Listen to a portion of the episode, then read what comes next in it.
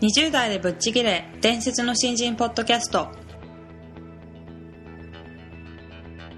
伝説の新人ポッドキャストはさまざまな業界で伝説的な活躍をしているゲストをお招きし20代の皆さんに向けて優秀な人材と言われるレベルではなく圧倒的に突き抜けた人材になるためのヒントをお伝えしていく番組です。本気の20代に火をつける伝説の新人養成プロジェクトがお送りいたします。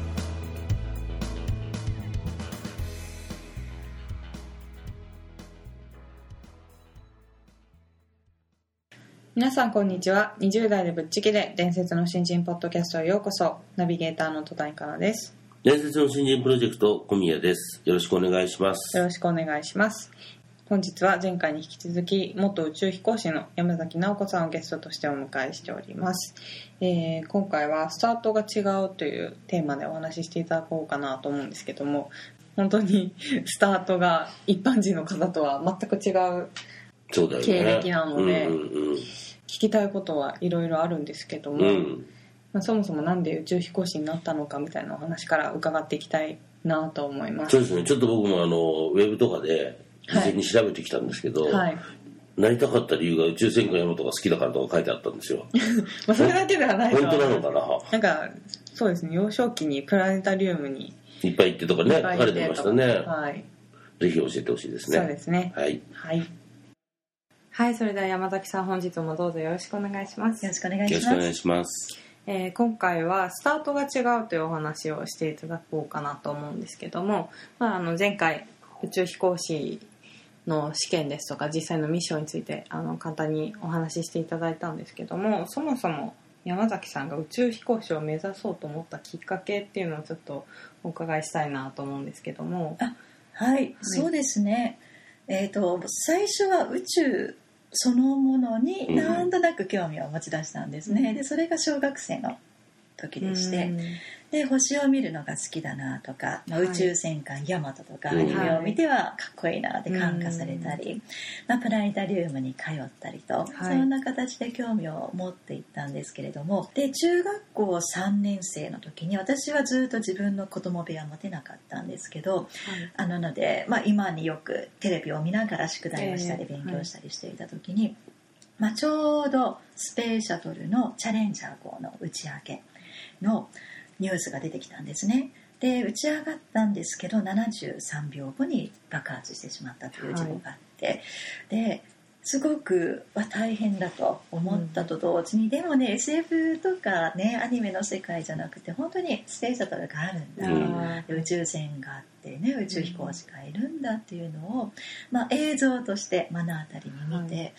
でそれからですね少しずつあ宇宙飛行士いいなっていう形で意識しだしたんです。あとは言ってもどうしたらいいかね全然わからなかったので、はいまあ、普通に過ごしでただ、まあ、宇宙にまずね関われることができたらいいなということで、まあ、宇宙工学を大学で勉強していて。でその卒業して大学院に私進んだんですがその時に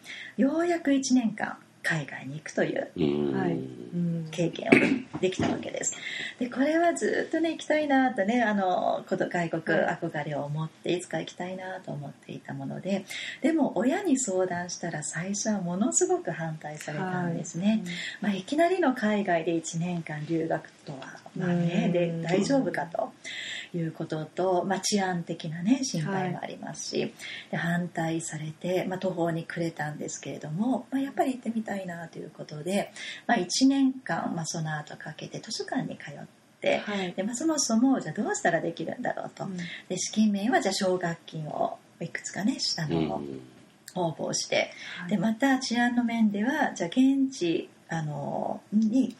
相談のねできる方がいたらいいなということで、うん。まあ、ロータリーの結局国際親善制ということであ、の採用されて、うんそうするとね現地にも組織がありますから相談できると、で大学もいくつか応募して、まあ、不合格だったところもありますけれども、まあ、合格したところもい。くつかあって、でそこでだいぶ1年ぐらいかけて準備したんですね、でそれで親に相談したらじゃあもうここまでやったんだったらまあうん行ってこいという形でうん行ってお背中を押してもらって。てでも喜びさんで行ったわけなんですけれども、はい。今から思うとその経験ってすごく役立ってるんですね。あその留学準備は自分でしたっていう、自分でしたというのもそうですし、まあ、そこで海外体験をしたということも、まあ、後に訓練をする時にいろんな国の人と一緒に訓ね。練します。はい。でまた宇宙飛行士の選抜の条件の一つにも、まあ、日本のことをよく知っていることというのがあって、でそれは外国の人と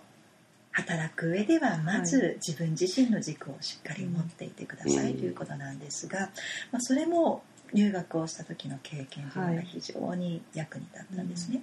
だからそれは実は宇宙飛行士になるために意識してやったというわけでは実はあまりうん直接的ではないんですけれども、はい。まあ後でつながってくることっていうのがいろいろとあったかなという気がします。でそれはそうですねあの宇宙飛行士の選抜試験幅広いんですよという話前回しましたけれども、なので、まあ、全ての経験がやっぱりどこかでつながるんですよね。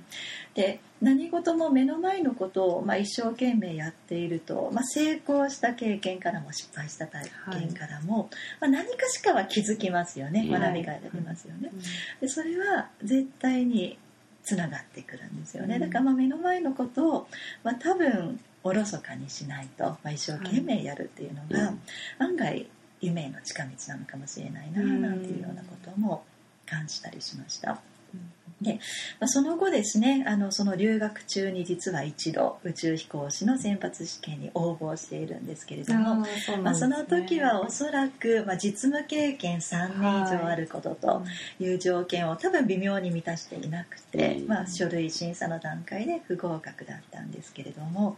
まあ、それで留学先から日本に戻りエンジニアとして筑波の宇宙センターで働いていたんですね。でその数年後にまあ2度目の挑戦でね。宇宙飛行士に、の候補者になったんですがでも、まあ、最初ね多分、まあ、条件微妙だなと思っていてもはい。やっぱり受けるっていうねそれ自体が自分にとってはなんか楽しかったですし、うん。あこうやって試験こんな願書を書くんだとか、はい。あこうやって応募をするんだっていうねその体験があの結構楽しかったんですね。だから不合格で、まあ、残念だというよりはあこういう試験があるんだなっていうのがはい。結構面白くて、でそれは2度目ねまた試験受ける時にも、まあ、なんとなくね一度経験があるから、うん。もう今度は余裕を持ってできますしねだからまあ決して無駄じゃなかったのかなという気もするので。だからまあまずねとにかく行動を起こさないとね始まらないですし、で行動を起こした後も、まあ、一度や二度でね決めつけないということも必要なのかなという感じはうんしました。うんでその後ですから宇宙飛行士になる前ずっとエンジニアとしてね私20代働いていましたけれども、はい。まあ、その時はもう新人いわゆる新人ですから、はい。組織の、あの下っ端なんですね、うん。で最初入社する時に希望部署というのを聞いてくれて、アンケートで書くんですが私は大学の時にやっていた宇宙ロボットとか、まあ、そういった研究が続けてできる部門がいいなと希望を出したんですけれども、まあ、大体最初のそういう新人さんの希望って叶えられない。んですよね。配属されたのはね、はいあのもう全然違う国際宇宙ステーションのプロジェクトチームというところだったんですね。それもすごい立派なチームっていう まあそうですね。す。けど、えー。はい。で最初はええと思いましたけれども、でも後から振り返るとそこでねいろんな技術者の方、うん。あるいはものを作っているメーカーさんの方と、まあ、一緒に仕事ができたという期間っていうのは、まあ、後に自分が宇宙にいてそのまさに宇宙ステーションで仕事をするという時に、まあ、非常に役に立ったんですね。だから案外自分の希望とかいうのも、まあ、自分の視野ね狭い中で考えていることかもしれないですよね。だからもっとね広い視野で見た時にそれがいいか悪いかっていうのはその時は判断できないですよね、うん。だからまあ本当人生、まあ、作用が馬っていうんですかね、うん。まあ、その時では判断できないこともあるだろうしというのも実感します。うん。ですから最初の新人時代はそれこそコピー取りからいろんなコーヒーの、ねまあ、伝えずね発注したりとか、あのまあいろんな会議のね机を設定したり、はい。懇親会を設定したりといわゆる新人さんがやるようなね、はいい。まあ、いろいろな、まあ、あの業務をやるんですけれどもでもそういった下積みの期間ってすごく大事だったなって思います。ですから最初はまあ OGT といって、まあ、先輩の人にまあついて見習いをするんですね、1年ぐらい。で最初の半年は外から来た電話とかもまあ受け取るんですけれども、はい。まあ、自分では勝手に話さずに大体もう先輩にその都度回していてで会議でもまあ極力あまり発言できずに、まあ、ひたすら議事録を取ったりと、でとにかくまあ先輩の背中を見て学ぶということを、まあ、半年ぐらいねずっとやっていたんですけれども、でもそれもすごくあの鍛えられますね。だから会議でやっぱり発言する時の一言の重さ、ね、それが与える周りへの影響。だからよく考えてからきちんと発言しないといけないということ、はで決める時にはでもきちんと責任持って決めないといけないと。で決めた上でまた変更があったらもうその都度ねごめんなさいの責任もありますけれども、うん。とにかく早く修正しないといけない、まあ、一つ一つのその基本動作を学んだのが OJT の期間だったんですね。ですからまあ新人ででその部署だと60名ぐらいあのエンジニアの方いたんですが、まあ、女性のエンジニアで入ったのは私初めてだったんですね。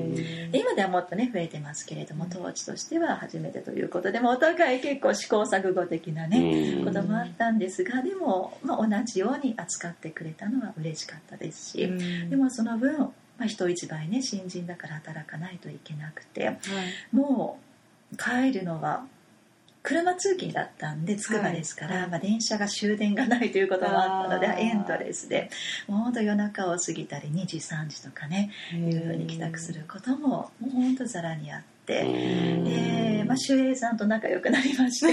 で今日も遅いってなみたいな。今日は泊まってくるかみたいな感じで本当しながら一生懸命がむしゃらに働いていたというのが、まあ、20代でしたね。その筑波の宇宙ステーションでお仕事されてた時っていうのもやはりこうもしチャンスが来たら宇宙飛行士になりたいっていう思いはずっと持たれてたんですか？そうですね。あの第1回目に応募してうん。合格だった後また次ね機会があったら受けようと思っていたので、でもいつか分かってないんですよね。でも全然わからないです。すそれなんかおおおらかな感じな、なんかすごい世界だよね。はい、そうなんです。うんまあじゃあそれに向けて今はやっぱりこう頑張れるところで頑張っておこうっていう気持ちがうんあったんですかね。そうですねであの宇宙飛行士の場合でも、まあ、条件あのにあるようにまず実務経験3年間あることということで、い最初から、まあ、新卒で宇宙飛行士になりますという人はいないんですね、はい。逆に言えば、はい。だからいきなり宇宙飛行士になりますということはできない。んです、うん。それは NASA の場合でも日本でも全く一緒です。だから宇宙に行く前にというか宇宙飛行士になる前に必ず自分の他の職業を確立して、うんでその分野でしっかりと経験を積んでいないと応募できないんうですよね。ん。うん。だから私の場合だとまあエンジニアとしてまあ経験を積んでいこうとだからまあ最初に応募した時まあそこが足りないなって自分でもねなんとなく分かっていたのでじゃあそこの経験をまあねまあ、やっぱり積まないとというのは思ってましたしだから一つ一つやってることが、まあ、そのまんま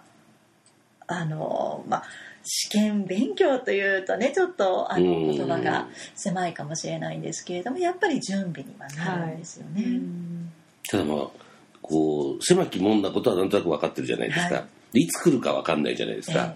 で、なんとなくこう、それでもそのなりたいというのを追い続けるのって、結構バランスとしては難しい気がするんですけど、ええええ。そその辺はこう心理的には問題なかったんですか？そうですね。ですから私も、まあ、結構のんびりしてたんでしょうね。あの、まあ、すぐっていうよりはまた機会があったら挑戦しようみたいな形で、うん。今度の試験はどんなことかなと少しは先に進めるかなぐらいの感じで結構、まあ、気楽に構えていたところがあるんですね。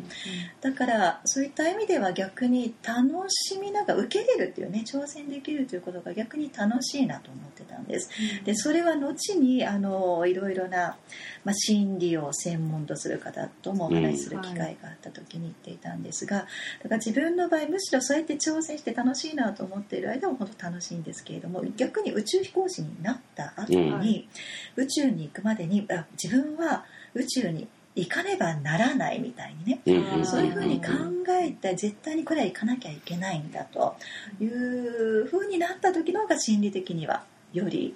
辛いと言いますか？プレッシャーがあると言いますか？うんうんうんだからよくねばならない症候群っていう言葉が実際にあるらしいということを後で知ったんですけれどもそれでねばならないというよりはむしろそうなったらいいなと。うん。そうなるようにしたいなとか、うん。まあ、そういった主体的な、ね、言葉に置き換えて考えるだけで全然感じ方が違う。へえそうなんですね、はいことも感じます？でその時にはやっぱりどこかででも自分で腹をくくらないといけないんですね。うん。ということはそうじゃない結果になったとしてもはい。自分で責任を持たないといけないという。だからあらゆることには自分で責任を持つんだという。やっぱり腹をくくったわけじゃないと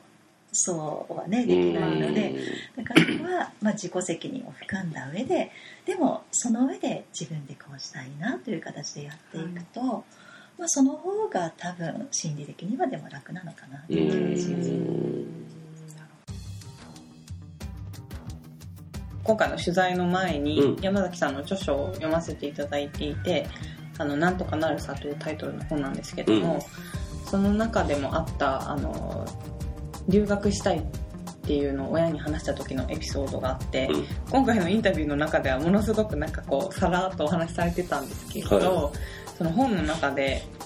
そこのエピソードを読んだ時にすごいなと思ったことがありまして最初留学したいっていうのを親に話した時に反対されたそうなん。うん。もう絶対ダメみたいな感じで言われたらしいんですけどそこをなんとか説得させようと1年間かけていろいろ情報を調べて受かった時点で親にもう一度話したらしいんですけど山崎さんもおっしゃってましたけど親ももう何も言えずにじゃあ行ってきなさいってあの言ったっておっしゃってたんですがやっぱりそういう自分が何かやりたいっていうものがある時はいくら人の反対を受けたとしてもきちり自分であの準備をしてでかつその反対をした人にも、まあ、応援してもらえるような材料を揃えるっていうそういうことをきちんとしたん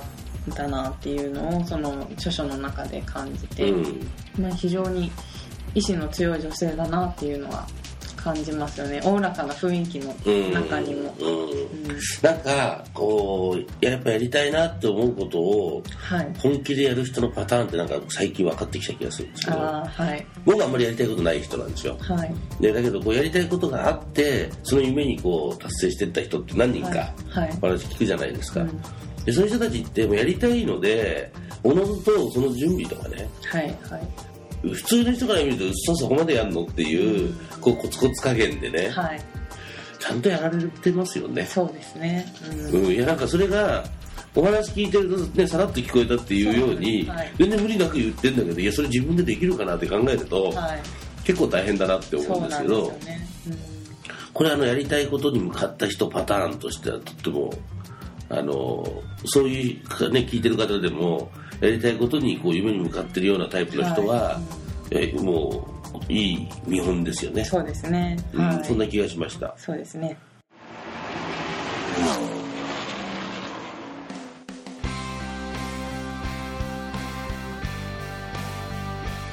本日のトークはいかがでしたでしょうか？伝説の新人養成プロジェクトのホームページおよびに Facebook ページでは新人時代を誰よりも早く駆け抜けるためのヒントや講座情報など日々更新していますのでぜひ一度ご覧ください。検索キーワードは伝説の新人です。